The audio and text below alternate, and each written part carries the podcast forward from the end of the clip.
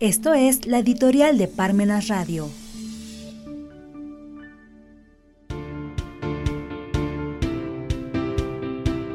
Apagones y crímenes de Estado.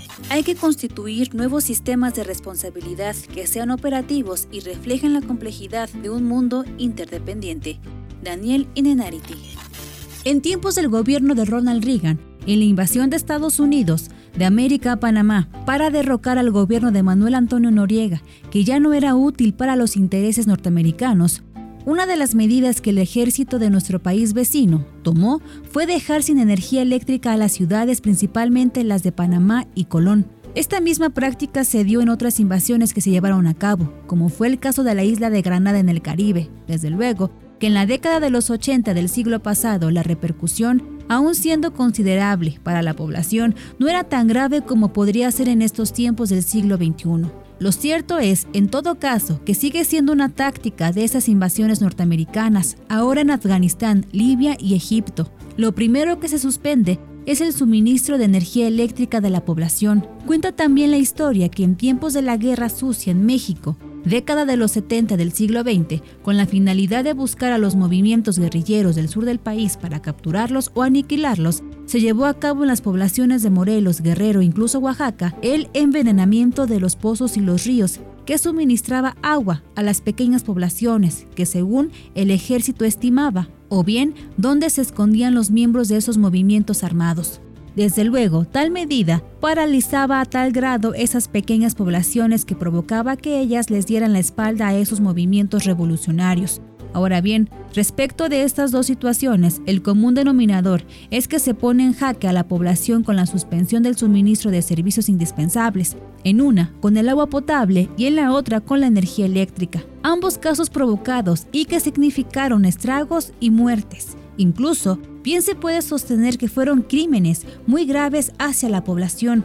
El antecedente de la suspensión masiva de energía eléctrica en México lo encontramos en la década de los 80 del siglo XX, con el gobierno de Miguel de la Madrid. Resulta que en ese entonces había que racionalizar la energía eléctrica y para ello se estipulaban periodos y fechas muy bien determinados para la suspensión del suministro de energía eléctrica en las ciudades, poblaciones y pueblos de toda la nación cada ocho días le correspondía una zona determinada y en un horario muy específico. Desde luego, eran los inicios de la década de los 80 del siglo XX y no se puede comparar la dependencia que en ese entonces la población tenía hacia la energía eléctrica con la que hoy simplemente basta con observar que la tecnología mundial, quizá con razón política o sin ella, se ha centrado en el uso de esa energía y no de otra. En aquella época todavía no existían las computadoras caseras ni la dependencia de equipos electrónicos como actualmente sucede. Tampoco existían equipos médicos que requirieran energía eléctrica para mantener vivos a muchos pacientes, no solo en centros hospitalarios, sino en sus casas o en pequeñas clínicas que no cuentan con sistemas que les permitan generar energía eléctrica.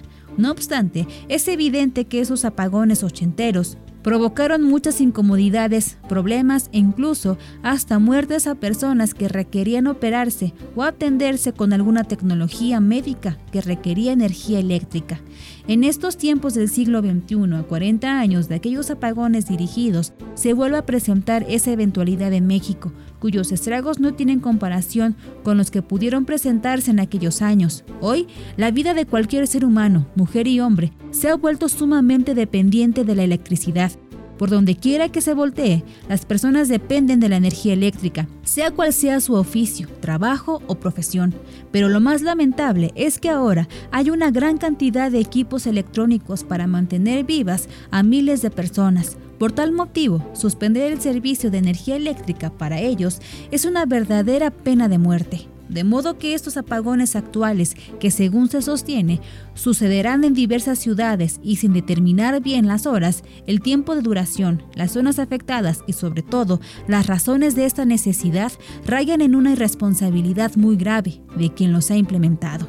La historia demuestra muy claramente que este reciente podría ser un caso extremo de irresponsabilidad que pone en juego miles de vidas humanas.